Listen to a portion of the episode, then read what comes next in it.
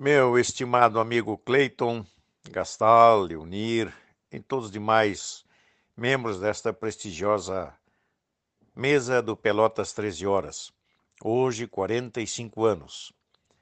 Eu não podia deixar de passar em branco uma pequena saudação desde Florianópolis, em gratidão por esse trabalho memorável, honroso e produtivo para uma sociedade mais justa, mais fraterna e humana que o Pelotas 13 Horas tem feito sob a tua batuta, Cleiton.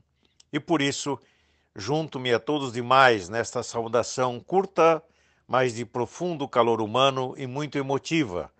E depois, então, continuamos conversando e colaborando com Pelotas 13 Horas por mais 45 anos.